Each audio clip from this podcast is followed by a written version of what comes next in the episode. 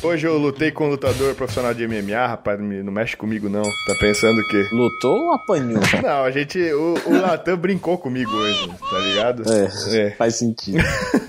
não, mas, mas foi um treininho de boa, assim. A gente fez só um light sparring no final. Foi bem tranquilo. Eu tava de ferrojadaço. Mas, cara, gostei demais. Uhum. E aí, Lantuin, ouvi falar que tu tá com uma promoção vindo aí, cara. O que, que é, cara? O que, que tá acontecendo? Explica pra gente esse negócio aí. É, eu, eu era melhor ter ficado quieto, né? Porque, enfim, o pessoal pede bastante promoção da consultoria, mas até vou me justificar aqui. Pessoal, não tem jeito, eu trabalho sozinho, então não tem como eu ficar Tipo, não é, não é uma linha de produção, entendeu? Eu tenho muitos projetos, muitas coisas para fazer. E esse é um projeto, claro que é o meu maior projeto, mas é divide espaço com outros. Então, enfim, depois do carnaval deu uma, uma melhorada, né? O pessoal parece que esquece um pouquinho de treinar, Gabriel. Mas tudo bem. que coisa, né? Que coisa. E aí algumas. Aí fica um pouquinho mais tranquilo a assessoria, eu consigo fazer. Então, assim, não adianta, não tem como abrir muitas vagas, vão ser só 10 tá? Para novos alunos. Uhum. Para quem já é aluno, tranquilo. Aí, porque é só renovação, o cara já é meu aluno, né? uhum. né? Então, o trabalho inicial é o aluno novo. E vai ser no dia 12, tá? De março. Uhum. Então, quinta-feira que vem, uhum. coloca aí no despertador alguma coisa, às 11h59 da noite, às 23h59. Às 23h59 vão entrar os preços novos e quem tiver ali no site vai aproveitar. Normalmente as vagas acabam rápido, por motivos óbvios, então recomendo realmente que fique ali de olho. Qual que é o site? leandrotwin.com.br, né? Para quem não sabe direito como eu trabalho e tal, tá tudo lá no site, qualquer coisa tem o WhatsApp, pode chamar. Então, reforçando, dia 12 de março, às 23 e 59 para os 10 primeiros. Os preços estão de 20% de desconto no mensal, no trimestral e no semestral. E no anual e bianual, que para mim é muito mais interessante, porque o aluno que fica mais tempo comigo tem uma evolução melhor e tem um case de sucesso melhor. Com certeza. É 40%, 40% off, certo? É isso. Pô, então, galera, faz favor de aproveitar. Se você tava esperando o momento certo, porra, eu vou começar, mas, pô, tá curta a grana. É. Cara, agora é a hora, velho. Aproveita. E eu quero que aí você mande daqui a um ano, cara, é. um e-mail falando assim, ó, comecei no, quando o Twin fez a promoção pós-carnaval, mano. Legal. E, porra, olha só, um ano depois, olha o que aconteceu. E aí a gente vai ler aqui o teu relato daqui a um ano, hein? Pô, Promessa é dívida. Legal. Então, é Show de bola. Aí. Tá combinado, então. Tá combinado? Então é isso. Vambora.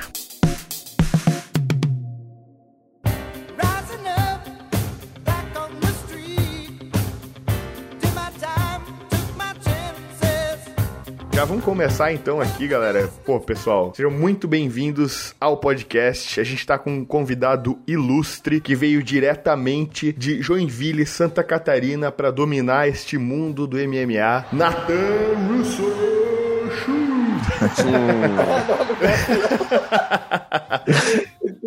eu vou falar pro Diogo, Diogo, pega esse trecho aí que eu falei e coloca o cara profissional falando, que senão fica feio pra mim, né? É. já pode ser um announcer já. É. então, cara, seja muito bem-vindo e muito obrigado por aceitar esse convite. Natan, diga aí quem que você é, se apresente, fala aí pra galera. Não, desde já agradeço vocês pelo espaço e pelo, pelo convite que vocês fizeram. Pra mim é um prazer aqui estar participando aqui com vocês no podcast. Pô, que massa, mano. Então, meu nome é Natan Schultz, né? Pra quem não me conhece, né? Natan Schultz, sou lá de Joinville, Santa Catarina, né? Acabei de fazer 28 anos anos, né, semana passada. E sou lutador de MMA, já faz bastante tempo já que eu luto, né? Tô morando há três anos aqui nos Estados Unidos, né? E a minha carreira decolou quando eu fui campeão do, do primeiro torneio do PFL de, de um milhão de dólares, né? Uau.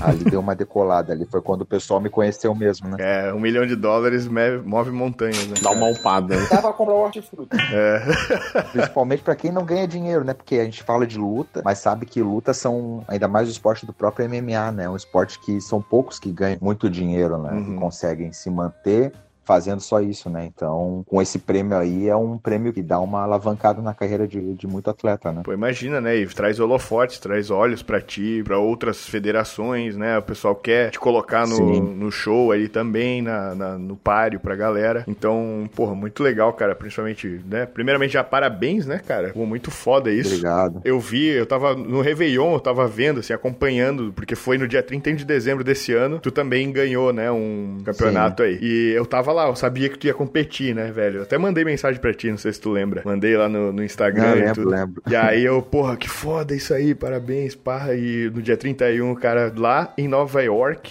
no Madison Square Garden. O cara ganhou e foi, recebeu nas mãos de nada mais, nada menos que Mike fucking Tyson. Entregou o cinturão pro é. cara, velho. Porra, foda pra caralho, velho. Porra, lá de Joinville, o cara, velho. É, não, foi um momento bem legal, somente do, da parte do cinturão. Que ele, o Mike Tyson é um cara, todo mundo sabe que ele que é do boxe, né? Ele é um cara que tava assistindo ali as lutas, né? E tava entregando cinturões, só que como a minha luta foi bem movimentada, né? A gente ficou às vezes muito na troca de golpe ali curta, né? Uhum. Então ele ficou bem animado ali na luta, ele veio, me deu parabéns depois da luta, falou que estava bem animado com a luta, que tinha sido muito boa. E realmente a luta foi bem, foi bem, foi na verdade foi cinco rounds, né? Foi até o final do quinto uhum. round e aí eu ganhei na decisão unânime, né? Pô, muito foda, velho. Tu não ficou com medo dele comer um pedaço da tua orelha, né? Fiquei apreensivo. é que assim, quando ele vai entregar o cinturão pro Natan, ele vai por trás dele, assim, pra botar o cinturão e tal. É. Aí naquela hora ali, tu deve ter pensado, ixi, minha orelha, cara, minha orelha, velho. minha orelha de jiu-jiteiro que eu cultivei tanto. Nathan, você que é lutador, assim, tal, você consegue compreender, não tô dizendo que você apoia nem nada, mas você consegue compreender essa ação dele? Tipo, de, sei lá, de tanto nervoso, de tanta raiva do cara? Assim, eu acredito que já eu, eu consigo entender. Porque o que acontece? Já aconteceu numa luta minha que eu já tinha lutado, foi até no primeiro torneio do de 2018, quando eu tava. Eu já tinha lutado com um cara e a gente se encontrou. Como é um torneio que você faz lutas, você. É um torneio de, de cinco lutas para você ser campeão, né?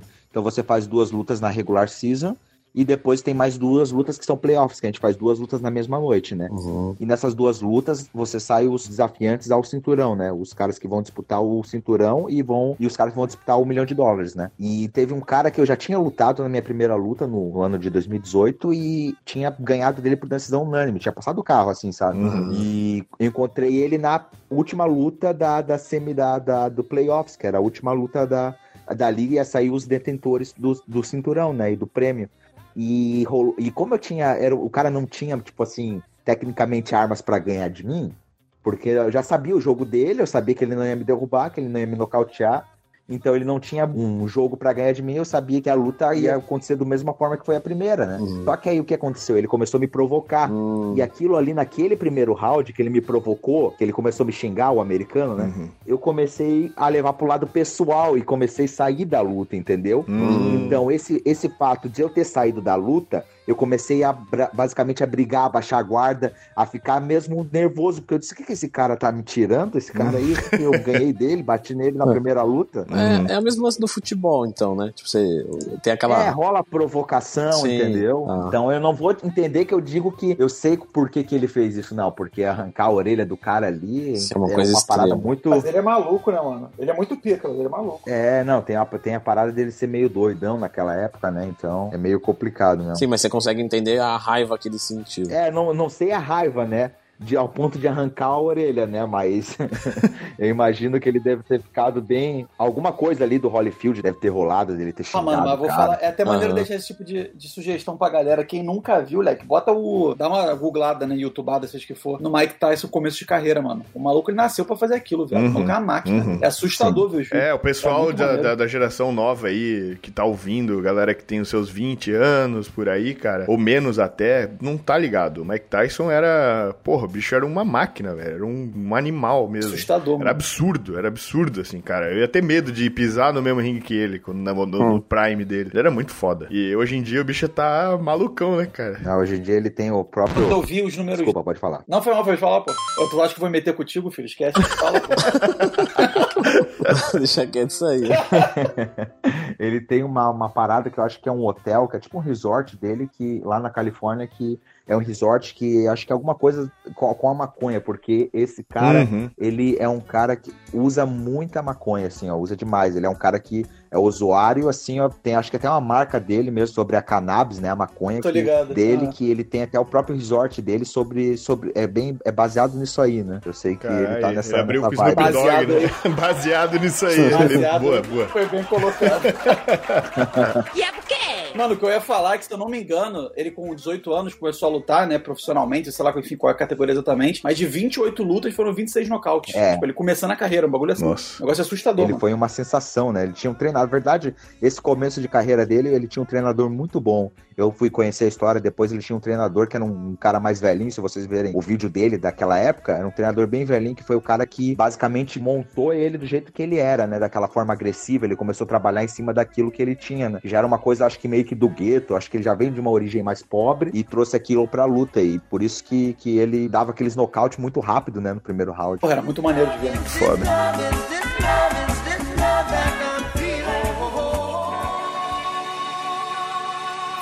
Vamos voltar aí pra tua carreira, né, mano? Tava dando uma olhada aqui nos teus status. Tu tá sem perder oficialmente desde 2017, né, mano? Pelo que tá escrito aqui. É, eu acho que é isso aí. 2017. É isso mesmo. Minha última derrota foi quando eu fiz a minha primeira luta aqui nos Estados Unidos, né? Uhum. Logo depois que eu cheguei aqui. E depois de lá, quando eu entrei no torneio, eu fiz essa sequência aí de 10 vitórias, né? Caramba, foi os dois torneios que eu ganhei, né? Caralho, tu é, é o bicho mesmo, né, cara? Por isso que tu tá aqui, rapaz. Não. É doido, cara. É muito massa ver isso, cara. Porque eu fico hum. muito feliz, até falei contigo hoje na gravação, de ver o pessoal, né? Porque a gente tem um monte de lutador de MMA brasileiro, tem um monte por aí. A maioria também é de do Rio, de São Paulo, né? Tem bastante gente do norte também. Uhum. E eu fico feliz de ver um representante de Santa Catarina, sabe? Uhum. Ainda mais de uma cidade que é do lado da cidade que eu crescia minha vida toda, que é Guaramirim, pra quem não sabe. O Natan é de Joinville. E eu fico muito feliz, velho, de verdade, de ver tu chegando lá e, pô, em breve aí, quem sabe, como, como eu te falei hoje, né? Vendo o Galvão narrar tua luta três horas depois que acabou, tá ligado?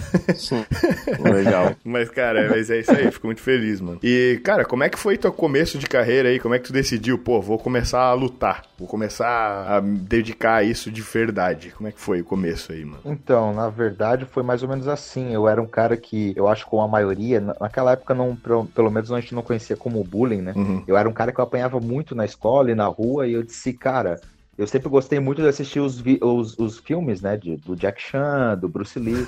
e eu disse, cara, eu preciso fazer Kung Fu. Na minha época eu, eu imaginava assim, né? Eu quero fazer Kung Fu porque uhum. ou das duas uma, eu vou continuar apanhando desses caras ou eu vou dar um jeito de arrumar. Na época era 45 reais, cara. Me lembro até hoje. 45 reais a mensalidade da academia para treinar. E aí eu vou arrumar esse dinheiro para conseguir treinar. E naquela época era muito dinheiro. Me lembro até hoje. Eu não trabalhava, né? Uhum. Aí foi onde eu arrumei um trabalho, porque minha mãe não tinha dinheiro para pagar. Eu disse, minha mãe não vai pagar, então vou ter que arrumar um trabalho. Eu arrumei um trabalho e comecei a treinar, justamente por conta que eu não. Eu disse, ah, bom, eu vou ficar aqui apanhando esses malucos aí, não vou apanhar, não, vou aprender a lutar e vou, vou enfiar porrada neles. Na minha cabeça era assim, entendeu? Uhum. E tu falou pro teu Sifu que era isso? Porque por causa disso que tu queria aprender Kung Fu?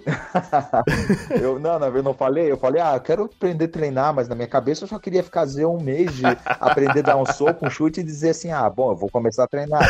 E aí depois eu saí e enfiava porrada no pessoal. A minha cabeça era essa mesmo, quando eu era moleque, né? Uhum. Quem nunca? Aí né? eu comecei a treinar e vi que eu tinha jeito pro negócio, né? Comecei treinando Muay Thai, né? Uhum. E eu vi que eu tinha jeito pro negócio e aí eu disse, aí começou ali que foi, né? Uhum. Fiquei um ano treinando sempre, assim, treinando treinando todos os dias regularmente. Aí depois de um ano eu fiz a minha primeira luta amadora, né? Uhum. Mas isso foi em 2007. Caramba. Foi quando eu comecei a treinar em 2007, é. 2007. Que eu iniciei na, na, na luta, né? Uhum. Pô, que doido, cara. Primeira luta realmente amadora, então 2007. Animal, isso em Santa Catarina mesmo. Não, isso aí foi em, em... Como que é o nome dessa cidade que tem? Eu esqueço, é... Não é em Joinville, foi uma cidade que é aí em Santa Catarina, aí do lado, eu esqueci agora. Araquari? Não, é, é alguma... não, não Araquari, é alguma cidade perto de Massaranduba? Não, eu esqueci, cara. Sempre rolava muito Corupá. que a federação era ali naquela cidade. Itajaí?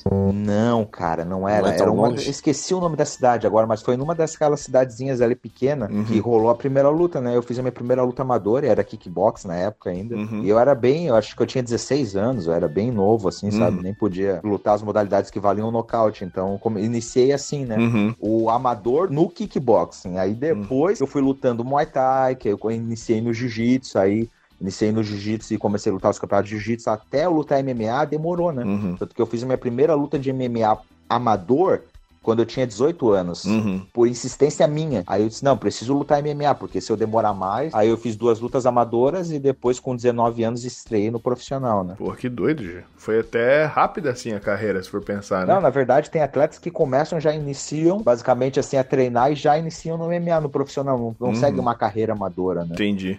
É, eu não sei se isso é procede, mas eu imagino que seja porque eu, pelo menos na época, não tinha academia que ensinava MMA de fato.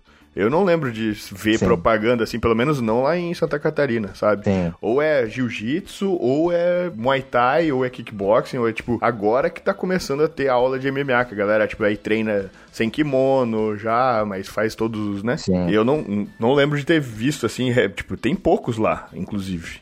Não muito, cara. É que, na verdade, o MMA é diferente de uma modalidade isolada tipo jiu-jitsu ou boxe. No MMA, uhum. tu tem que ser bom em várias modalidades, né? Que, que englobam ali o, o que faz aquele mix, né? Uhum. Então, eu sempre aconselho o pessoal a começar, tipo, ah, tu quer começar o MMA, começa a treinar jiu-jitsu, começa a treinar Muay Thai é, separado, entendeu? Sem, sem começar a treinar o MMA de cara, entendeu? Porque uhum. tu precisa treinar uma base no jiu-jitsu de kimono, uhum. tu precisa ter uma base no, no, no, no, Muay Thai, tu precisa ter uma, uma base no boxe, tu precisa ter uma base no wrestling, entendeu? Uhum. Então eu sempre falo pro pessoal iniciar sempre as modalidades isoladas, entendeu? Uhum. Que doido, mano. Vindo do meu lado, que eu sou o cara. Porque, tipo assim, eu, eu tô meio que oposto ao teu. Porque, tu, por exemplo, tu me parece ser muito tranquilo, humildão, que é tão, tipo, calma, sacou? Eu sou, uhum. pô, linguinha afiada, tá ligado? Tem vários contextos que eu falei, mano, como que eu nunca apanhei? Sempre me pergunto às vezes, sabe? Porque eu, eu nunca briguei na minha vida, apesar das coisas que eu falo. Uhum. Aí eu queria te perguntar, tipo assim, dada. Você tava falando aí de início de carreira e tal, e, tipo, eu imagino que com o passar dos anos,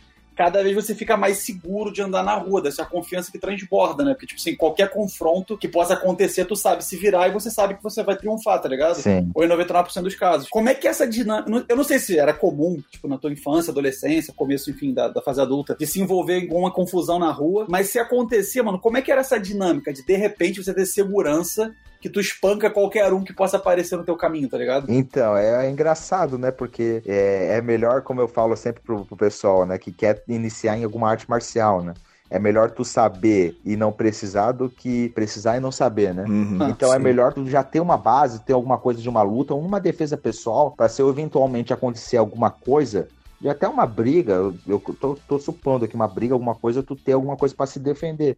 Então, depois que eu comecei a treinar, realmente me deu uma segurança maior. Tanto que eu já não ligava para certas coisas, não ficava com tanto medo que antes de eu, de eu antes de eu lutar, antes de eu treinar, eu já tinha, entendeu? Eu ficava com medo. Eu até na minha cabeça eu sabia, eu não apanho para aquele cara, mesmo não sabendo dar um soco. Eu não apanho para aquele cara, só que eu ficava com medo uhum. e eu apanhava, entendeu? Uhum. Então rola isso daí, rola uma, uma certa segurança, né? E a pergunta que não quer calar, e aí, tu bateu nos teus bullies, cara? Cara, todo mundo me pergunta isso, eu não bati nos caras. Eventualmente, depois, um deles começou a treinar Aí ele disse: Ah, tu começou a treinar também? Luta, vem aqui. Aí eu bati nele no treino, né?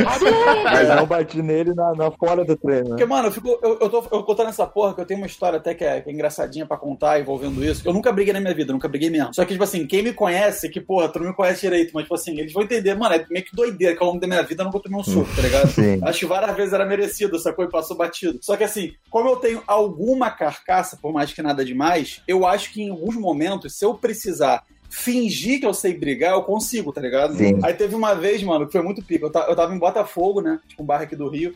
Aí eu tinha que voltar pra barra, que era longe pra cacete. Aí tinha uma fila de táxi, né, do lado do shopping. Aí eu fui pegar no táxi aqui, tipo, eu não sei quem tá ligado nessa fama, mas o carioca tem a reputação de escolher corrida. Uhum. O taxista, tá ligado? Uhum. Ele vem o que vai ser benéfico para ele e escolhe. Foi por isso que o Uber até acendeu tanto. Que o Uber não tem essa porra e aqui, tipo, era meio que um monopólio essa porra. Uhum. Aí fui no primeiro táxi, aí eu falei assim para o cara, pra onde você vai? Eu, Barra da Tijuca. Esses caras nunca querem pegar esse tipo de corrida, né? Uhum. Aí eu falei, Barra da Tijuca. Aí o cara, pô, irmão, não vou poder não e tal, não sei o quê. Levantei e fui pro outro táxi. Fui pro segundo táxi, aí eu falei, Barra da Tijuca. Aí o cara, pô, irmão, não vou poder e tal, não sei o quê. Eu fui pro terceiro táxi. Eu fui pro terceiro táxi, era um senhorzinho, mano, português, bigodudo assim. Aí, maluco, pra onde você vai? Eu falei, pô, vou pra Barra.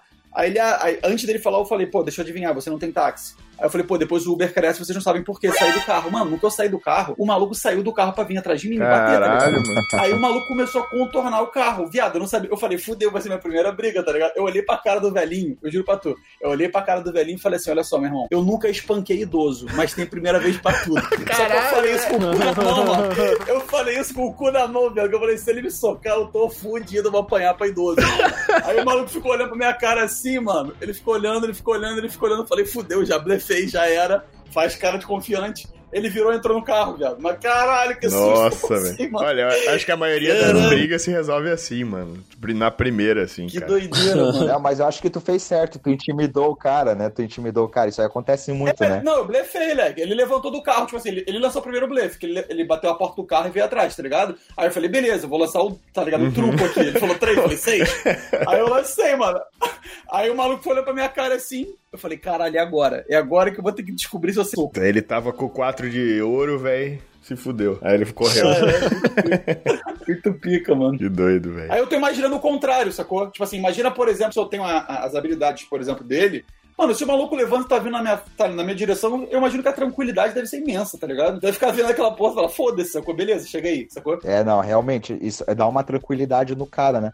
Para algumas situações, né? De às vezes tu prestar num confronto, alguma coisa, tipo uma situação dessa aí, que o cara eventualmente talvez fosse brigar com o cara e tu ficar mais tranquilo, né? Isso aí até me lembrou de uma história de um aluno meu que ele é um cara que ele era extremamente brigão. Ele era lá do Paraná, só que ele depois virou um aluno meu, que na época eu dava aula ainda, né? Uhum. Aí ele me veio, depois que ele já tava treinando um tempo, ele falou pra mim, ah, Nathan, legal, cara, agora eu tô aprendendo aqui a treinar, mas antigamente, cara, eu brigava muito, velho. Eu brigava muito e eu era brigão, mas eu não sabia brigar. Eu intimidava os caras, brigava, batia e os caras saíam loucos. Só que uma vez eu fui brigar com um cara, eu tava muito louco, bêbado, e eu fui querer intimar um cara com um molequinho magrinho, eu disse aí, comecei a intimar o cara e falei, qual que é, meu irmão? E aí ele foi querer brigar com o cara. Aí quando ele viu, ele entrou numa briga com o cara, mas o cara treinava a luta.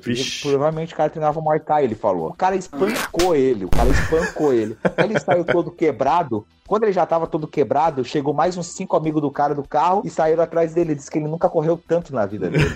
Então, é, acontece alguns casos assim, né? Uhum. Às vezes o cara não. Tu olha pro cara, às vezes tu não dá nada pro cara, mas o cara, pô, é um cara é. que, que, sabe lutar, um cara que sabe alguma coisa, né? Nossa, eu acho que só de o cara ter é, bem essa vibe assim, de ter um, um ano de treino, sabe? De, de base. O cara saber o que esperar, saber distância, tudo esse tipo de coisa, assim, saber onde é que é o, o, a distância que você corre perigo ou não sabe? Bicho, isso aí dá uma total diferença. Acho que já faz você ter um, uma certa confiança e não querer também cair na porrada com ninguém e outros não fica nervoso em situações de tipo assim, cara, com esse cara aqui, mesmo se ele tentar me dar um soco, eu vou saber me defender e vou saber contra-atacar. Ou, saca? Eu acho que isso é, é, porra, arte marcial, tu ter esse contato de poder lutar, ou, né, ou um sparring, ou alguma coisa assim, de verdade, com alguém tentando te acertar, pelo menos tu ter essa experiência algumas vezes, cara, te dá uma confiança muito grande. Porque, cara, Porra, eu até falei hoje no Stories, assim. O cara muda depois que ele toma o primeiro soco na cara, sabe? Tipo, ele realmente. Opa!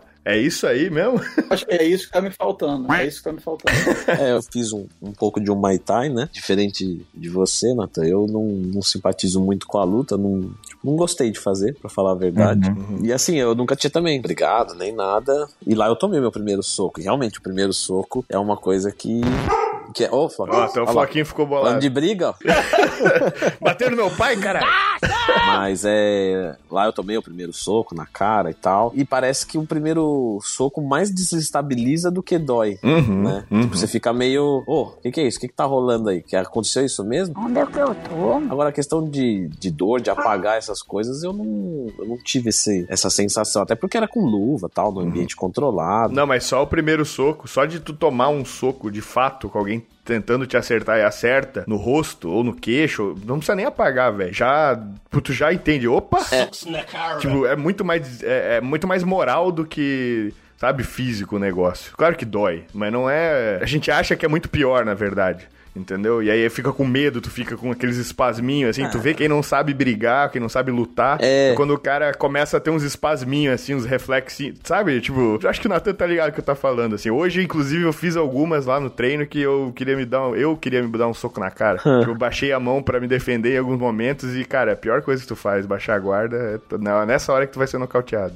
é, igual o Natan falou da luta aí, o, o cara que briga na rua e tal e toma um soco na cara e não tá acostumado, a minha sensação, tá? Eu sou totalmente amador nisso. Mas parece que o cara perde a cabeça. Aí perdeu a cabeça, vai apanhar mais ainda, né? Hum, Ou não, né? Pois é. E não, realmente, se o cara fica. Eu acho que a gente fala na luta, quando tu leva pro pessoal, é. o negócio foi o que aconteceu comigo. Eu comecei a levar pro pessoal quando terminou o round, entre o primeiro e o segundo round. No round, meus treinadores falaram assim para mim: tu tá maluco? Tu vai entrar na pilha do cara, ele só pode te ganhar dessa forma. Tu vai ficar provocando, tu vai concentra e, se, e foca no, no, na estratégia. Eu pensei assim, não tá certo Aí ele começou a me provocar de novo, eu disse, não, beleza, eu vou aqui, eu vou te pegar onde que eu sei que eu vou te pegar, entendeu? Então, realmente, o cara não, o cara não pode tirar a cabeça assim, querer ficar nervoso, ficar, pô, o cara, entendeu? Senão o cara uhum. se descontrola e aí já não dá mais certo. É. Pra mim foi, quando eu fiz foi bem engraçado, porque eu já treinava e eu já era pesado assim já, né? Já tinha uhum. um, bastante volume muscular pra média populacional. E o pessoal que treinava lá comigo era o contrário, eles treinavam há algum tempo, mas eles não faziam musculação. Então, e eles também não eram lutadores e tal, só uma galera que treinava. Então era muito engraçado as lutas, porque quando ia ter uma, uma luva, né, uma luvinha, eu ficava com medo deles, que eu falava, esses caras sabem lutar, eu vou apanhar.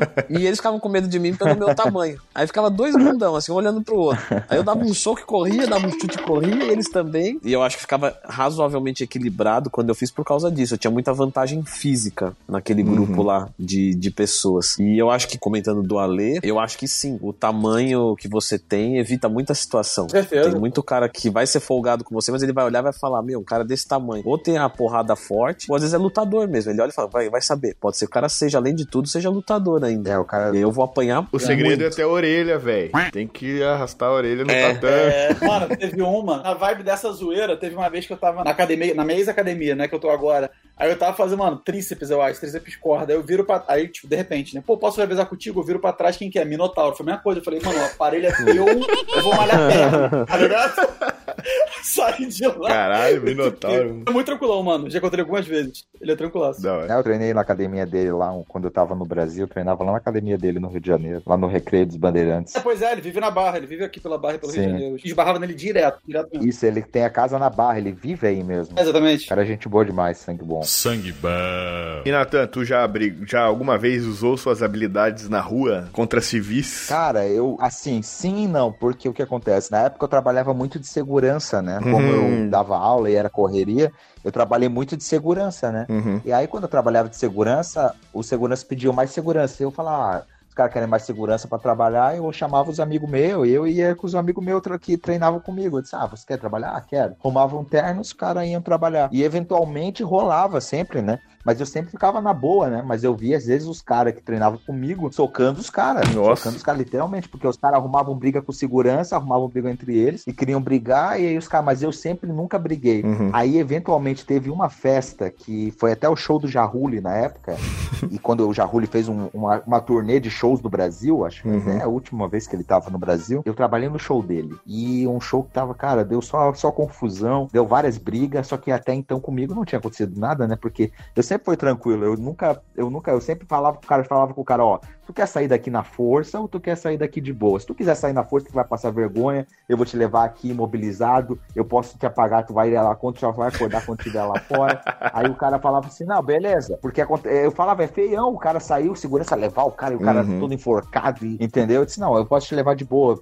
Os caras arrumavam briga, eu falei, ah, vai ter que sair da casa. Aí o cara, não, beleza. Aí eventualmente aconteceu um dia que eu saí para fora assim da casa de onde eu tra tava trabalhando, que era até em Joinville nesse dia. E cara, eu tinha uma, uma menina, uma mulher batendo num senhor que era um tipo um desorganizador da festa, assim. Caralho. E ela tava batendo e eu, eu falei assim, eu disse, eu não vou segurar, não, não vou meter a mão na mulher, porque eu nunca meti mão em mulher, não. ainda mais em festa, ainda mais segurança, né? Uhum. Eu falava pra segurança mulher, falei, ó, oh, tira a menina lá de cima daquele senhor e ela dando porrada, no, dando tapa no velho, e o velho assim, agachado. E o velho nem se defendeu, cara, o velho só assim assim, se defend... só se defendendo, assim, uhum. protegendo o rosto. Aí essa mulher, não, não vou, não vou, não vou. Eu disse, cara, e agora? Aí o velho começou a se levantar assim. Aí eu peguei, tipo, meio que escutei, escoltei ele e disse. Aí tinha um outro cara que tava em cima junto com essa mulher na briga, assim, no bolo. Uhum. Aí eu peguei e tirei esse cara. Uhum. Imobilizei ele. Eu, tipo, mata-leão, mas não tava apagando ele. Só segurei o mata-leão e levei pra trás. Uhum. Eu disse, ó, oh, meu irmão, vamos de boa, vou te levar aqui pra fora. E aí, quando eu levei esse maluco, cara, eu só senti uns três socos na cabeça, assim, ó. Tum, tum. Um amigo dele que bateu na minha cabeça por trás, entendeu? Uhum. Veio me deu uns tipo um soco, só senti um soco assim. Aí, cara, naquele negócio, naquele momento, assim, o sangue meu subiu, assim, cara. Eu disse, uhum. caramba, o que, que é isso? Quando eu, mas quando eu larguei esse cara que eu tava segurando, mobilizando e fui querer pegar o outro, cara, eu só lembro que eu, eu caí. Eu caí, assim, eram seguranças que vieram em cima e virou um bolo, cara, porque os seguranças viram de longe que o cara tava vindo para me bater por trás, que uhum. eu não uhum. tava vendo. Eu sei que quando eles chegaram, a gente se embolou tudo, eu caí em cima do cara, assim. Carai. Eu caí em cima do cara, só que já tava muita gente batendo no cara. E daí eu disse, cara, eu vou bater nesse cara, eu vou bater nesse cara, eu vou ter que. E o segurança, me... os outros seguranças eh, me empurrando assim. Eu disse, não, eu vou espancar esse cara. Eu tava, eu tava nervoso na hora. Uhum. Eu disse, não, eu vou bater nesse cara, esse maluco tá o quê? Acha que me bateu? Uhum. Eu nem tava batendo no amigo dele. Eu falei, eu nem tava batendo no teu amigo. Aí eu fui atrás dos caras, os caras separaram, mas aquele dia eu ia bater no cara. Realmente eu ia bater Caralho, no cara. Véio. Só que aí os outros segurança bateram no cara. Aí eu ainda fiquei com pena dele, tirei o segurança de cima dele e depois ele falou: Vou te matar. Eu falei: ah, Tu vai me matar. aí eu fui atrás dele, só que aí eles saíram fora. Cara, eu acho que foi melhor tu não ter feito nada. Imagina se tu pega com sangue nos olhos num cara desse, velho. Pois é, cara. E, tipo, deixa, destrói o cara, velho. E se é um cara mais playboyzinho, filho de alguém, entre aspas, importante, vai falar quem é tu, vai.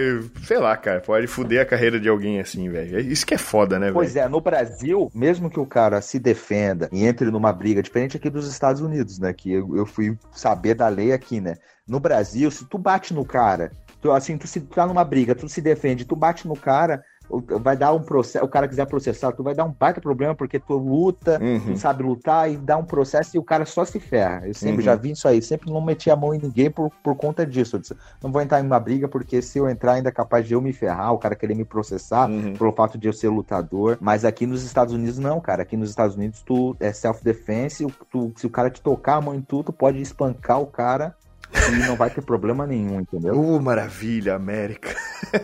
Times money. Não, realmente, isso aqui os caras têm. Não pode, é self-defense. O cara tocou em ti, a partir do momento que o cara invadir a tua privacidade e tocar em ti, aí ali, ali já é o, a abertura. Tu pode enfiar a porrada no cara que não vai dar nada contigo. Caralho, que loucura. E, cara, aproveitando, falando dos Estados Unidos, como é que tu veio parar aqui, velho? Qual que foi a, como é que foi a tua trajetória até chegar aqui, hoje lutar aí numa das academias com os caras mais fodas do, do MMA do mundo? Quem é fã de luta, eu era muito fã, então eu sempre via os, os atletas que lutavam no UFC sempre com a marca da American Top Team. Eu vi aquela academia American Top Team uhum. e um monte de atleta. Eu disse, cara, essa academia deve ser muito grande, porque tem muitos lutadores, né? Existia um UFC que tinha seis, sete lutadores da mesma academia. Eu disse, cara, é muito grande essa parada. Uhum. Aí eu fui pesquisar e eu disse, cara, é lá na Flórida. E isso já tinha, isso era em 2010, que eu já conheci a academia. Uhum. E disse, cara, eu preciso dar um jeito de ir pra lá, né? Eu já lutava no Brasil. Uhum. Só que no Brasil sempre naquela, né? Tu não conseguia se manter. Eu tinha que dar aula, tinha que trabalhar de segurança, tinha que fazer isso e aquilo. E não ganhava dinheiro. Não, não ganhava dinheiro com luta, né? E aí eu disse, cara, eu vou para os Estados Unidos. Só que a minha cabeça naquela época não, não tinha, não tinha visto, não tinha nada, né? Uhum. Eu disse, ah, como que eu vou para os Estados Unidos? Aí eu fiquei aqui no Brasil lutando até que em 2015 eu fiz o meu visto. Depois que eu fiz o meu visto, eu comecei a tentar entrar em contato aqui na academia, mas não conseguia nada, sempre nunca conseguia falar com os treinadores, uhum. nunca ninguém me dava moral. Eu disse, cara, como que eu vou conseguir para lá? Que até que em 2016 eu consegui o contato de um treinador, consegui falar com ele, ele falou, cara, eu falei, eu sou, conheço o Minotauro, aí eu falei, Minotauro, fala lá com os caras, Minota pra mim, pô, faz a moral lá com os caras, porque os caras não querem me aceitar, velho. Aí os caras abriram uma porta para mim, que foi, nossa, eu fiquei, eu falo que foi quase seis anos para conseguir chegar aqui, né? Uhum. Aí abriram uma porta, eu consegui dinheiro, graças a Deus consegui dinheiro, comprei as passagens e vim pra cá com luta marcada já, cara. Eu vim pra cá faltando um mês pra minha luta no Brasil. Aí eu lembro que eu vim aqui, cara, e eu apanhei, cara. Eu me lembro que eu apanhei, cara. Eu não, eu não sei como eu consegui lutar ainda, porque eu vim com um camp, eu falo pros caras, nunca vem com luta marcada pra cá. Porque se tem um atleta que nunca veio treinar nessa academia, não vem com luta marcada, que senão, velho, vai ficar ruim de cabeça, cara. Porque, cara, eu fiquei assim, pô, cara, eu só tô apanhando, velho. Aí eu fui pra luta, graças a Deus ganhei, e depois eu voltei, retornei pra cá em 2017. Aí já com esse contrato, uhum. não dessa liga, né, de uma outra liga, que aí eu consegui depois o contrato do PFL, que aí eu cheguei nos Estados Unidos, eu disse, bom, agora eu vou pra ficar, né, só que eu sabia que, que o meu visto ia durar cinco meses, que era o visto de turista que uhum. eu tinha na época, né. uhum. né. E eu disse, cara, eu não sei o que eu vou fazer, como eu vou fazer,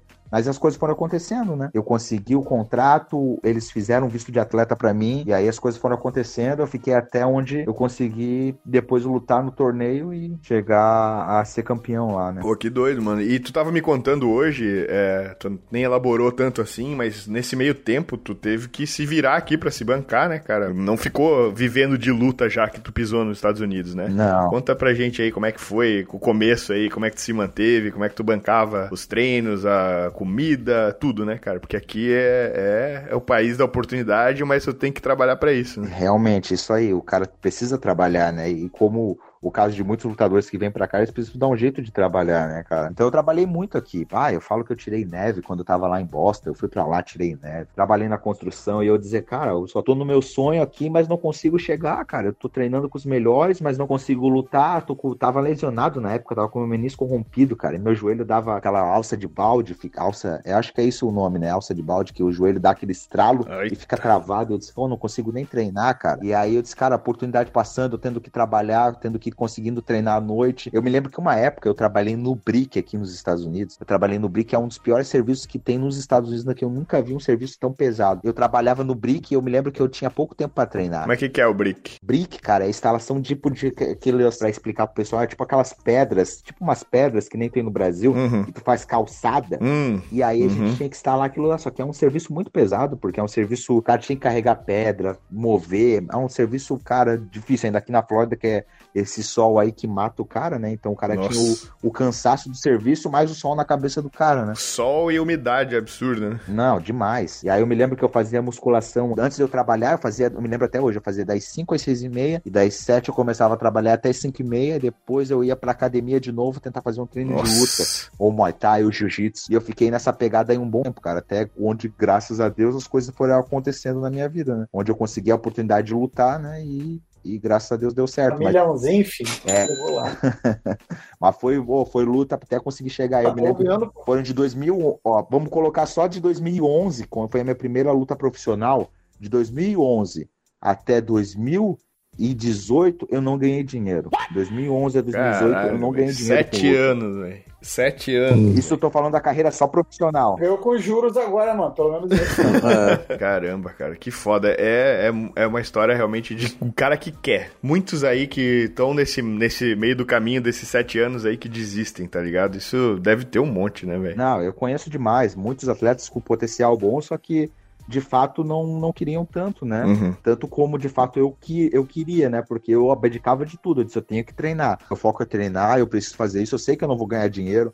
E eu me matava, eu andava de bicicleta, eu andava de ônibus, não tinha carro, uhum. não tinha casa, eu tinha que casar, casei com a minha esposa, e eu vendo as coisas para ela trabalhando, mantendo basicamente, porque eu ganhava acho que 600 reais no Brasil, 500, 50, 600 reais. Carai. Então eu não conseguia, não tinha dinheiro para fazer nada, então eu disse, cara, eu vou até. Eu já tava com, com 24 anos quando saí do Brasil, 24, 20, é, 25 anos eu tava, então eu disse, pô, cara, eu vou ficar velho e não tô conquistando nada, cara. Não tenho nenhum trabalho, não tenho uma faculdade, não tenho um curso superior, não tenho nada. Então o que, que eu vou fazer? E aí eu disse, cara, eu vou, vou ir até onde for. E, cara, graças a Deus, Deus abriu as portas e quando foi, cara, eu vi que tudo valeu a pena, sabe? Mas se eu olhasse e parasse para trás há pelo menos um ano antes de eu vir para os Estados Unidos, nada disso talvez teria acontecido, né? Pô, que foda, velho. Tu foi, tu foi para cima, né, velho? Tu nada te parou. Isso que é doido, cara. E é até o, o Rock Balboa fala, né, cara? Até coloca aí, Diogão, aquela o discurso motivacional dele sobre a vida batendo nele no Rock 6. O mundo não é um grande arco-íris. É um lugar sujo, é um lugar cruel, que não quer saber o quanto você é durão. Vai botar você de joelhos e você vai ficar de joelhos para sempre se você deixar. Você, eu, ninguém vai bater tão duro como a vida. Mas não se trata de bater duro. Se trata de quanto você aguenta apanhar e seguir em frente, o quanto você é capaz de aguentar e continuar tentando.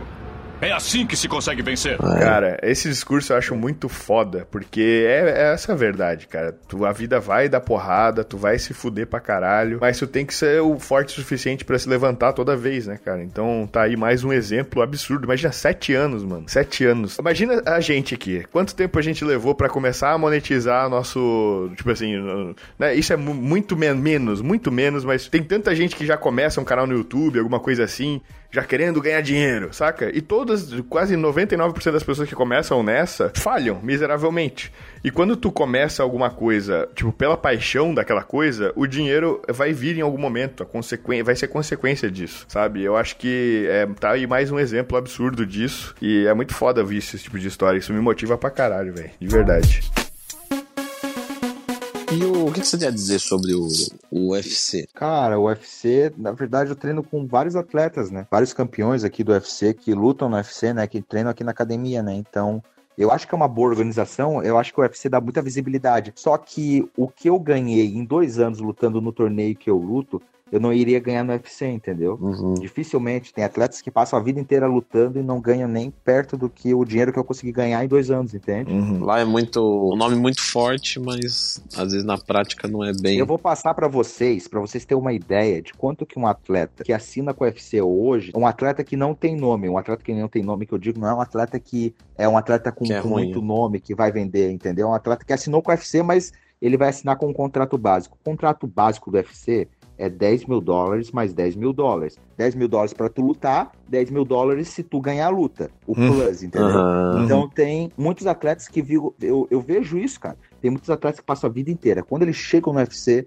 o que acontece, às vezes bate, eles vão lá, ganham uma luta, perdem outras duas lutas, ganham uma luta, depois eles vão lá, perdem outras duas na sequência. O que, que o UFC vai lá? Corta os caras, manda os caras embora, entendeu? Então, uhum. aí o cara fez uma carreira toda, conseguiu chegar lá, mas o cara não conseguiu basicamente ganhar dinheiro uhum. e nem ganhar basicamente fama também, porque às vezes os caras os cara nem conhecem, o cara tem uma porrada de lutadores, os caras nem vão saber quem é o cara é. Ah, é um cara que lutou no UFC, fez duas, três lutas e os caras uhum. mandaram embora. Isso aí tem muito, cara. Não é pouco, não, são muito atletas, né? E se acontece isso, a federa as outras federações, tipo, já, tipo, ah, esse cara eu não quero porque ele é um perdedor. Rola isso? Não, ah, o que acontece? Às vezes o, ca o cara consegue entrar em outros eventos, possivelmente o cara vai lutar em outros eventos, né? Uhum. Só que o cara não vai ganhar uma grana boa. Tu entende? O UFC já não paga. Os caras às vezes têm que lutar para torcer para conseguir ganhar um bônus, às vezes, de, de melhor luta, que um bônus do UFC paga 50 mil dólares. Então, às Caramba, vezes, o cara véio. luta lá e consegue ganhar um bônus do UFC que é maior, muito maior do que o próprio salário que ele vai receber do UFC. Entendeu? Caramba, eu achei que não era, cara, eu achei que era. A gente vê, né, os grandes nomes, tipo Conor McGregor, que tem 230 e poucos milhões de dólares, de não sei o quê. E, porra, não é todos, né, cara? É a grande minoria, acho. No MMA, em específico, são menos de 10% que ganham bem, entendeu? Uhum. De fato, ganham muito dinheiro que conseguem se manter. Os demais vão ganhar uma bolsa razoável ou uma bolsa boa para conseguir se manter, uhum. entendeu? Que nem atleta que ganha. Vai, vai varia do, do nome de tanto de lutas que o cara tem. Mas aí o cara vai, vai ganhando um pouco melhor conforme o cara tem mais tempo de UFC, o cara tem mais luta, o cara tá mais ranqueado, entendeu? Uhum. Mas às vezes o cara tá, os caras estão chegando lá ganhando uma base baixa, entendeu? Se o uhum. cara não se manter ganhando e se manter no evento uhum. e não se manter lutando, porque o cara não luta, o cara não recebe. Uhum. Isso aí é fato. Os caras acham, ah, o cara tá rico. Se o cara fizer uma luta em um ano, o cara só vai receber naquela vez. E aquele Caramba. vai ser o único dinheiro que ele vai receber. Se ele não tiver um patrocínio, ah. ele não vai receber nada. Entendi. Então quando o cara, tipo, o UFC fecha um contrato, fecha a luta pro cara daqui a, sei lá, quatro meses. Ele só vai ganhar do dinheiro da luta. Ele não ganha nada antes, nem tipo um contrato de tanto. Mas não tem um salário. Não tem salário. Não né? tem nada. E se o cara não lutar eventualmente, ele se machucar, ele não vai lutar, ele não vai receber nada. Vai ter gasto dinheiro na preparação. Nossa. E não vai ter lutado e não vai ganhar nada, entendeu? É, mano, falando em preparação, acharia maneiro, acho que interessar a geral, é, a, geral a resenha do, do corte de peso, tá ligado? Cara, isso aí é uma, isso aí dá muito assunto. Pra né? luta, como é que é essa porra? Então, vamos começar. Eu só queria fazer uma pergunta antes. Tipo, sempre quando tem uma luta muito grande no UFC, uma coisa assim que chama muita atenção e tal, como teve a do Anderson Silva e qual que era o nome do americano que lutou com ele mesmo? O americano falava mal dele. Conor? Ah, o Chael Sonnen. É, o, é, Sonnen. o Sonnen. E aí sempre vem aqueles, né, aquelas coisas ali, ah, não, isso é tudo combinado, isso aí é tudo show. O que, que você tem a dizer sobre isso, se você pode dizer alguma coisa também? Né? Cara, eu posso te dizer com um amigo meu que é muito amigo do Sonnen. Ah. Ele falou que o cara fazia aquilo ali justamente. Eu vou te digitar dois casos. O caso do Sony, esse amigo meu que treinava lá na academia do Sony, acho que era em Long Island, não lembro agora. Mas ele treinava lá e falou que o cara era um cara assim, ó, um excelente pessoa, tratava os brasileiros muito bem.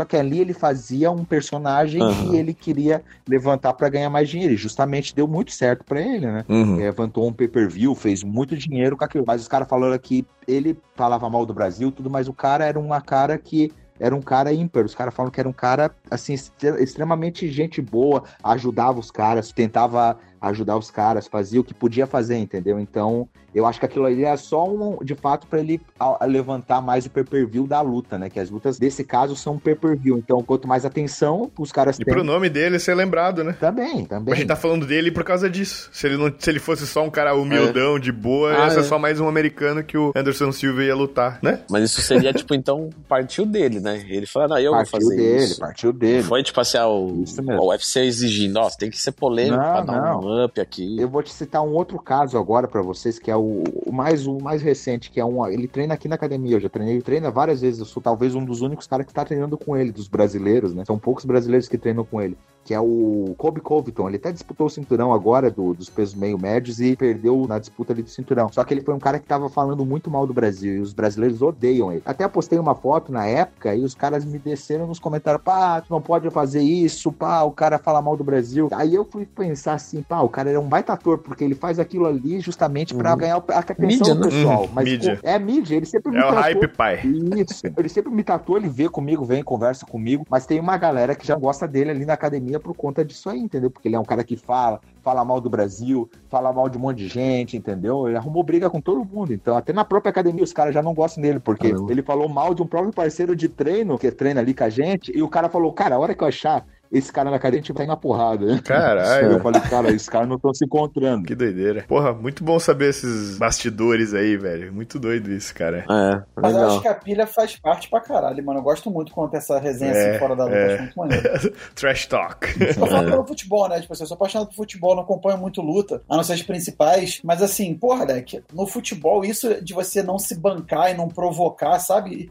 Caralho, dá outro jogo, mano. Hoje em dia tudo é tudo da merda, tudo. Pô, mano, a galera da que assiste, quer dizer, cresceu, né? Assistindo Romário, Edmundo, uhum. Renato Gaúcho, tipo assim, provocando e bancando depois em campo. Pô, isso era muito maneiro, mano. É entretenimento, né, velho? Se tu for ver o esporte no, no fim da. E te dá vontade de torcer, sacou? É? Tipo assim, te dá de fato é. vontade, sabe? Mexe com emoção, sacou? Senão a gente ia ver estatística só depois, tá ligado?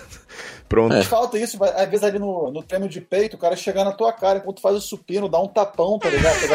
Eu ia falar, não vai mim, não. Eu tô zoando. Seu frango, não vai conseguir essa porra. Essa velhinha ali tá fazendo mais, caralho. Seu merda. É, ajuda, mas que tu não vai fazer aquela repetição lá. Mas no futebol faz falta mesmo. É. No futebol faz falta mesmo.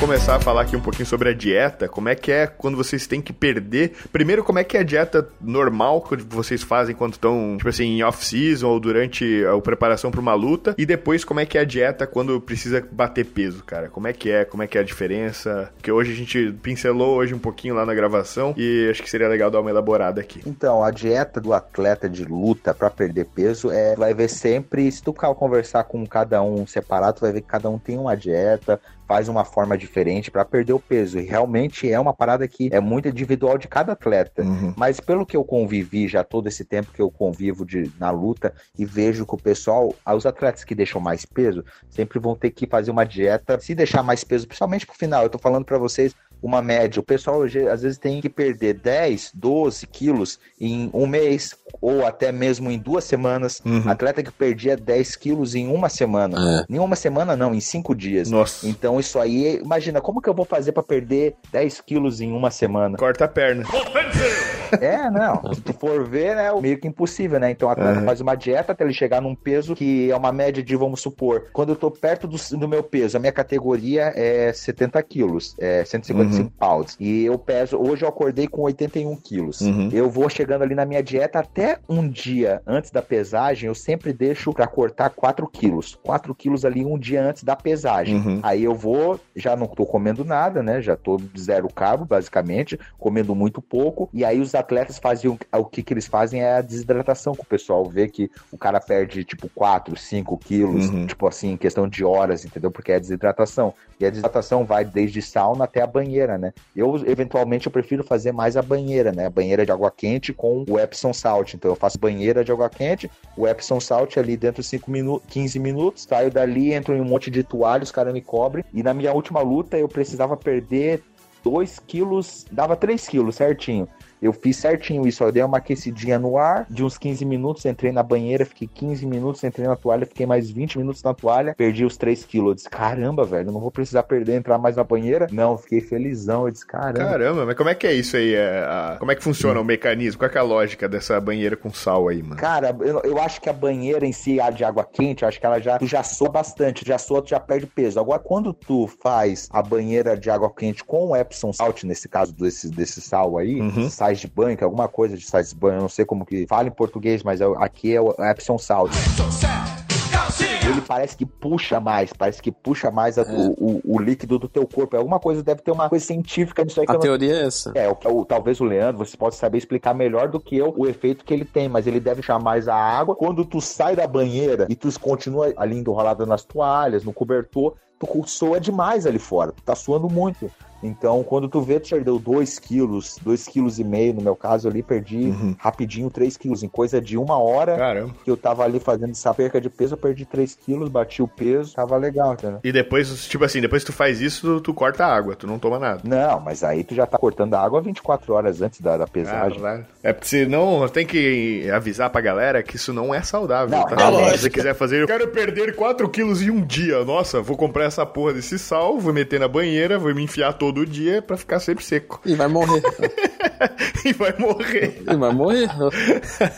ah, então, pelo que eu, eu estudei brevemente isso, mas é por osmose mesmo, né? Então o sódio atrai a água e aí você coloca ele no meio externo para ajudar a puxar mais. Justamente, é. Tem que se fazer de uma forma com muita gente ali no teu redor, porque é o que aconteceu é. já com a Se desmaiar, né? Fizeram isso e quando levanta da banheira, dá aquela fraqueza, desmaia, bate a cabeça. Hum, já aconteceu até é. com os próprios atletas aqui da academia, então tem que ter uma equipe ali junto contigo todo mundo te acompanhando, fazendo contigo, porque tu não pode fazer uma parada sozinho, né? Então. Muita gente fala que dá uma moleza muito grande, né? Não, se tu entrar numa banheira de água quente e tu for levantar para sair, tu já vai sentir uma moleza, uma fraqueza. Então tu sempre tem que sair com calma, de boa, uhum. tranquilo, alguém te ajudando nesse caso, né? Mas se tu tiver numa banheira, tipo uma jacuzzi de água quente, tu já sai assim meio mole mesmo. Então é. tem que ser uma parada muito bem feita. E aqui na academia tem um cara que ele, eles falam que é o cara que mais perdeu peso assim numa semana e mais recuperou peso para lutar, né? Mais perdeu peso, mais recuperou peso, que é o que lutava até no UFC até pouco tempo atrás, ele é até é o brasileiro que mais tem lutas no UFC, que é o Grace Tibal, hum. e ele é bem conhecido no meio por ser um cara extremamente grande, muito grande para a categoria,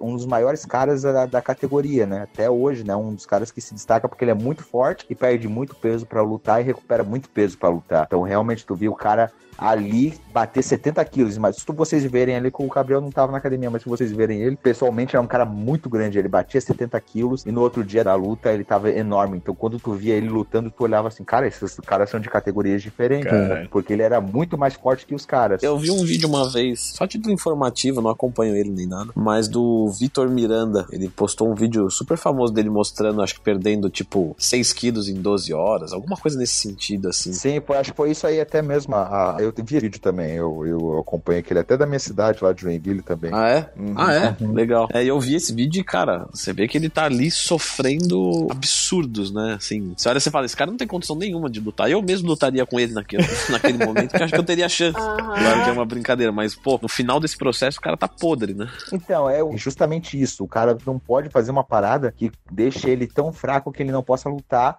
no outro dia, uhum. porque às vezes tu recuperar alguns quilos a mais do que o teu adversário não vai fazer diferença na hora da luta. Uhum. Porque o que vai fazer a diferença é tu estar tá bem condicionado. Sim. E para tu estar tá bem condicionado, tu precisa estar tá no teu auge físico. E se tu se matou, o que acontecer hoje tá mudando mais isso, né? Se tu se matou a tua semana inteira para perder, tipo, 8 quilos, 7 quilos, 10 quilos, o teu rendimento vai ser totalmente diferente numa luta. Uhum. Não tem como dizer que não vai prejudicar, vai prejudicar o teu rendimento. Eu já senti isso na pele, sei o que é, então eu agora, justamente para as minhas lutas, eu vou deixando cada vez menos peso, um peso que eu sei que eu vou conseguir uhum. perder, não vou me matar e vou conseguir chegar na hora da luta bem, entendeu? Até na minha última luta, o cara provavelmente deve ter perdido muito mais peso que eu, que naturalmente estou olhando assim, tu vê, o cara tá bem maior que eu. Só que ele não tinha uma, ele não tinha perna forte, né? Foi onde eu investi no chute na perna. Né? Só que a uhum. parte de tronco dele, ele tava muito grande. E eu vi que ele, eu, eu, eu, sabia, a luta vai ser cinco rounds. Eu tenho certeza que quando passar do segundo round, esse cara já não vai aguentar a mesma pressão. E eu continuei dando pressão, pressão, pressão. E o gás dele só foi diminuindo segundo, ter, terceiro, quarto, quinto round, aí eu sobrei. Mas, cara, então a tua abordagem é atualmente é fazer tipo uma dieta para tu perder peso mais é, moderada. E aí, quando chega perto da luta, aí tu dá esse corte que não precisa ser tão agressivo, né? Então essa é a tua estratégia Sim, hoje. Justa, isso mesmo. É na estratégia que eu uso junto com a nutricionista, ela me ajuda bastante. Uhum. A Tayana é uma nutricionista, já tá muito tempo comigo, então ela me ajuda bastante nessa parte. Mas o que acontece, tem muitos atletas que já fazem diferente, né? Eu quando tinha muito mais peso, eu tinha que basicamente cortar zero carbo. Os eu vejo muitos caras falando zero carbo, zero carbo. O cara fica zero carbo treinando um mês zero carbo. Os caras não compram carbo pra treinar às vezes. Então, de onde tu encontra força? O cara tem que encontrar alguma força para treinar. E o cara sabe que o treinamento de luta, ainda mais quando envolve isometria junto com a parte aeróbica, é muito difícil. A parte quando muito, tu tá numa luta que tu faz uma parte de isometria muito forte, tu tem que estar tá bem condicionado para tu não cansar. Uhum. Porque aquilo vai te requerer muita energia, vai fazer tu gastar muito mais. Então tu precisa estar tá bem alimentado. Uhum. E se muitas vezes o cara não está alimentado bem, não comeu bem, não comeu um carboidrato bom, o cara não vai render muito bem, né? Então a gente uhum. vê que isso aí, a dieta na questão da luta tem que ser muito bem feita e o atleta tem que estar tá muito bem ciente do que ele vai fazer, porque se o cara fazer muita merda, o cara, eu já vi muito atleta que perdia muito peso e não comia direito no mês inteiro e chegar na luta não conseguir render porque tá tinha que tirar é. peso demais. Mas durante o off, assim, vocês dão uma soltada a mais quando vocês não estão com luta marcada? Ou, tipo, mesmo Cara, é assim. É incrível, é incrível. Hoje em dia eu tô me policiando a não subir meu peso. Uhum. Porque se eu deixar o meu peso, eu naturalmente vou subir para 80, 82, 83, 84, 85, 86, até chegar aqui nem 93 quilos. Só que eu tava bom em 93 quilos e não tava 93 quilos de um cara denso, um cara com percentual BF de gordo, BF baixo. Eu tava com 93 quilos tipo assim, não tava um cara gordo de barrigudo, mas tava, tava roliço. Eu caramba, velho, eu já tô 23 quilos acima da minha categoria. Calma aí que eu vou diminuir. Uhum. Os caras falando, Natan, tu tá maluco, cara, tu tem que começar a perder o peso, tu vai chegar daqui a pouco a 100 quilos. Eu falei, tá bom. Aí comecei a fazer a dieta uhum. e baixando meu peso naturalmente. Só que o lutador em si, eu acho que a grande maioria não deve fazer uma dieta muito regrada, tanto que eles sofrem muito para perder o peso, passou aquilo ali, os caras querem saber só de comer. Uhum. O cara abandonou, ah, eu bati meu peso, lutei, agora eu vou comer aí. Tanto que acontece muitos atletas, por isso que vê muito atleta que não bate o peso, porque termina a luta, ele sobe o peso dele muito, 10, 15, 20 quilos acima do peso Nossa. da categoria dele. famoso rebote, né? Marcou luta, tenho dois meses para me preparar, tenho dois meses que perder 15 quilos. Uhum. Tu briga com o treino, que tu tem que treinar, e tu briga com a balança. Então, são, o atleta, antes de lutar, tem que ter duas brigas. A primeira briga que ele tem que vencer é a da balança. Depois que ele vence a balança, Caramba. ele pode lutar, né? Uhum. Aconteceu agora, para você explicar para vocês, teve um brasileiro que lutou no UFC nesse sábado agora, nesse último sábado, e ele disputou o cinturão da categoria mais leve do UFC, que acho que é até 57 quilos. E ele não bateu peso e a luta foi válida. Ele não bateu peso, mas o cinturão já não valia mais para ele. Hum. Só que o a cinturão só valia pro outro atleta. E ele foi lá e nocauteou o cara. Então ele não ganhou o cinturão do UFC porque ele não bateu Carai. peso. E talvez ele possa nem lutar agora de novo pelo título, entendeu? Porra, que tenso, mano. é, cara, mas é tudo que é muito. É, é que tá, né, cara? É, é engraçado entender que até no meio profissional os caras realmente, tipo, a dieta ainda é um, entre aspas, um problema, né, cara? Não é uma coisa que tá todo mundo. É uma coisa que todo mundo briga, né? Com a balança, com. Tipo, com esse controle aí. Porque, cara, querendo ou não, treinar pra caralho desse jeito dá uma fome extrema, né, velho? Muito. E tudo que é muito extremo, porra, ainda mais se o cara faz essas loucuras. Não, depois eu perco peso lá, eu faço lá uma semana, sofro pra caralho, um mês, foda-se. Agora eu vou aproveitar. Se o cara for nessa mentalidade, né, ele pode realmente ou não conseguir bater o peso, ou se bater, perder performance e tal. Então é a velha história da moderação que a gente vem falando aqui. E, cara, é engraçado que até a galera, tipo, já profissional que vive literalmente disso, que às vezes os seus milhões dependem disso, às vezes peca nesse tipo de coisa, né, cara? Então, é, na hora do, da necessidade básica, a razão some às vezes, né? Sim. Que loucura. Enquanto cara. a regra não mudar, enquanto a regra for assim, porque isso aí não vai mudar até os atletas lutarem. A partir do momento que eles falarem, ó, as categorias vão mudar, a gente não vai mais a tolerar o atleta lutar acima do peso dele. Que nem tem o um evento na Ásia que eles vai lutar no teu peso. Então, no dia da luta, tu tem que estar tá tantos por cento, tipo, um ou dois quilos acima do peso da tua uhum. categoria. Então, igual a todo mundo. Uhum. Todo mundo vai lutar nas categorias que são condizentes, entendeu? Uhum. Ah, o meu peso é 81 quilos. Qual é a categoria que tem 81 quilos? Não tem nenhuma categoria de 81.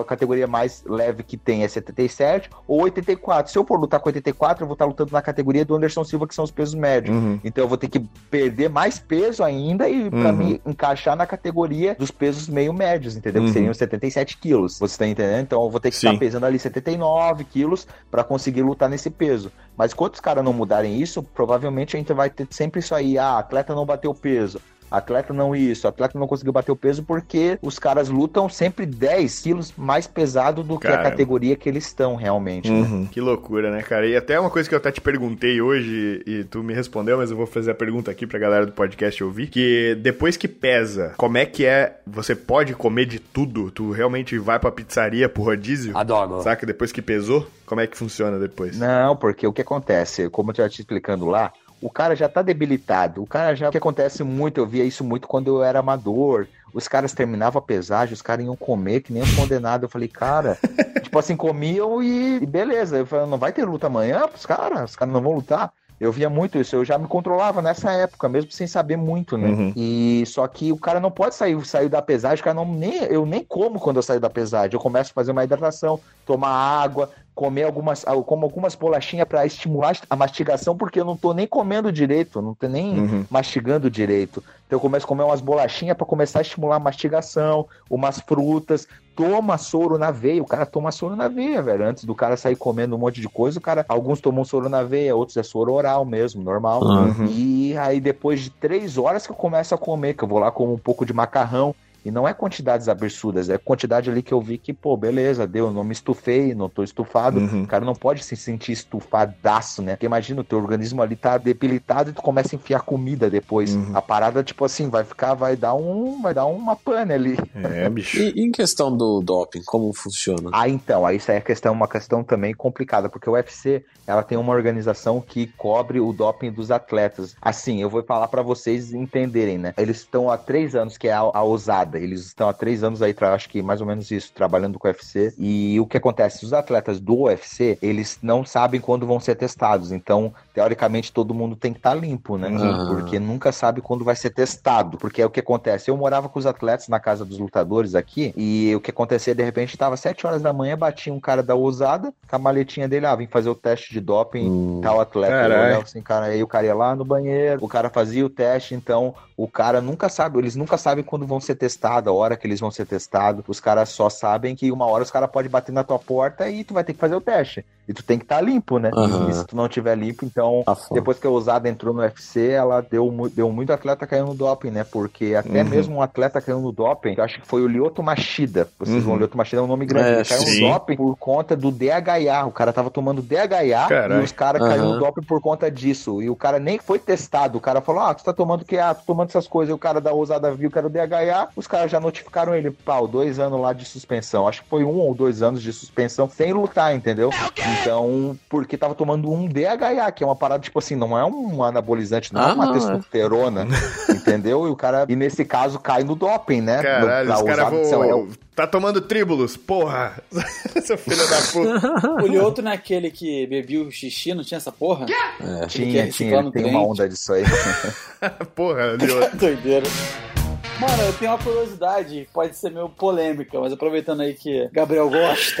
É assim, mano, com esse progressismo, né, que toma meio que o, o debate hoje na sociedade, como é que essa questão, por exemplo, da, da homofobia, ou qualquer coisa do tipo na luta, mano, é recorrente? Tipo, acontece, nego é julgado, nego não é julgado, que se foda, tá um ambiente mais democrático. Como é que é essa porra? Tipo de gays na luta, tá ligado? Então, eu acho que no meio da luta talvez isso seja uma parada que possa até rolar um, preconce um preconceito com o próprio pessoal da academia. Acho que já, acho que nunca tu vai ver alguém que vai se sentir ali, eu acho que o cara já não vai entrar no meio, que o cara vai se sentir ali. É, tô ligado, imagino. Então, é. mas já eu, eu, eu, treinava, na época eu treinava e tinha um rapaz que ele era gay, e todo mundo sabia que o cara era gay. Mas assim, o cara era amigo das meninas e tudo mais, então ninguém, nunca ninguém teve ele era um cara gente boa, eu conversava com ele, era um cara extremamente sangue bom, mas nunca teve. Mas no, no meio profissional, aí já é uma parada mais complicada, porque não complicado eu tô falando, porque o que acontece? Tinha um cara que lutava na China, ele era gay, assim, gay assumido, entrava o namorado dele, entrava junto. E, cara, e de repente os caras olhavam assim, o cara pau nocauteava os caras, os caras, pô, o cara apanhou por um gay, cara. Mas não, o cara é, é gay, é. é. a opção dele, mas o cara é lutador, né? Então, é. eu vi isso aí aconteceu lá na China. Não lembro o nome do lutador para falar para vocês agora, uhum. mas eu lembro que ele era gay, lutava e era um cara extremamente bom, um cara muito bom. Pois é. Mas ainda, ainda é bem, tipo, são poucos, né, que são assumidos de fato. Tipo, para mim não vem nenhum na cabeça, assim, lutador de MMA gay. Não conheço nenhum também, por isso que, tá ligado? Eu vou dizer, eu só lembro o nome desse, ele lutava kickbox, esse cara lá no Japão, eu acho que era. Uhum. E eu não lembro o nome dele, mas não são, acho que é muito pouco assim, né? Uhum. Se tu for parar pra ver, né? É, que doideira, nunca tinha pensado nisso, Ale, verdade. Nunca tinha pensado, cara. Não, porque, tipo assim, é meio que o curso que o debate tá tomando, né? Uhum. Socialmente falando, pensando em, né, em estruturas uhum. sociais. Só que tem alguns lugares que eu sei que ainda é mais tabu, por exemplo. Eu sei que vestiário de futebol rola muito, ainda tem muito preconceito, tá ligado? Não sei como é que é na luta. Aí eu tava meio curioso para pegar um insight de alguém que tá no meio. Cara, eu acho que talvez pela própria pessoa já não querer, talvez, achar que vai ser discriminada ou vai receber um, receber um preconceito do próprio grupo, ah. eu acho que é por isso que talvez não tenha tanto, né? A gente não vê tanto Assumido. gay treinando por conta que talvez ele na cabeça dele vai ver que ele já é um ambiente de masculino demais, eu vou, você, o pessoal vai me julgar pelo fato de eu ser gay e não vou nem treinar, então talvez por isso que, que a gente não veja tanto, né? Deve rolar muito. É, pô, legal, cara.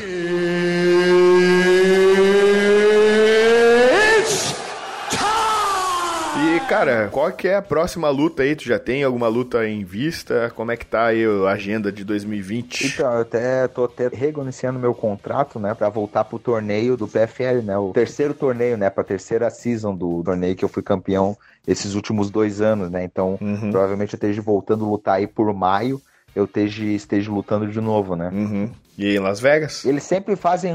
Eles sempre ficam em Vegas, em Nova York, uhum. em Washington, eles sempre ficam nessa, naquela área ali, né? Eles sempre fazem, eles já tem já um, uns lugares ali que eles já fazem os eventos, né? Que nem ano passado eu fiz as semifinais, eu fiz lá em Las Vegas, né? Lutei até no Mandalay Bay lá no, no cassino.